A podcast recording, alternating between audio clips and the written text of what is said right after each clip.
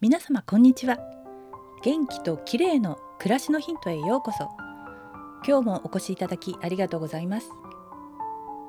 このチャンネルの第13回では首や肩の筋膜リリースについて取り上げました。今日は足裏の筋膜リリースについてです。実は先日のエピソードでお話しした歩く瞑想をやっていた時に右の足裏の動きが少しぎこちないことに気づいたんです。家に帰ってから足裏を触ってみると右の土踏まずのあたりが少し硬いことが分かりました。そこですぐに足裏の筋膜リリースをしたんですがこれがとても良かったので皆様にもお伝えしたいと思います。足裏の筋膜リリースは手で行っても良いのですがテニスボールやストレッチボールあるいはマッサージボールなどと呼ばれているボールを使って行うととても簡単です。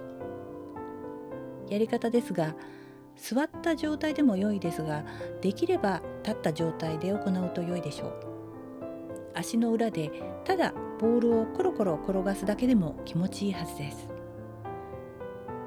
次に足の指の方からかかとに向かって少しずつ位置をずらしながら体重をかけてボールを踏み込み筋膜をリリースしていきます。足裏の力を抜いて息を吐きながら行うのが効果的です。痛みを感じるところは20秒くらいじっくり圧をかけると良いでしょう。あまり強く押しすぎないように注意します。足裏には有線というツボがあります。足指を曲げた時にできるシワの中央にあるくぼみで血行促進体の水分調節水分調節などに効果的なツボなんだそうです。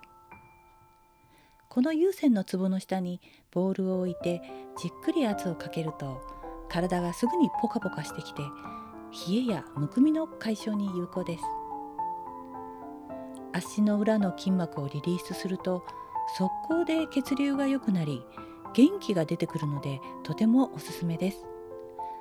デスクで座って仕事をしている時にも足裏でコロコロできますのでぜひやってみてください。今日は足裏の筋膜リリースでした。最後までお聞きいただきありがとうございます。明日またお会いしましょう。友吉ゆき子でした。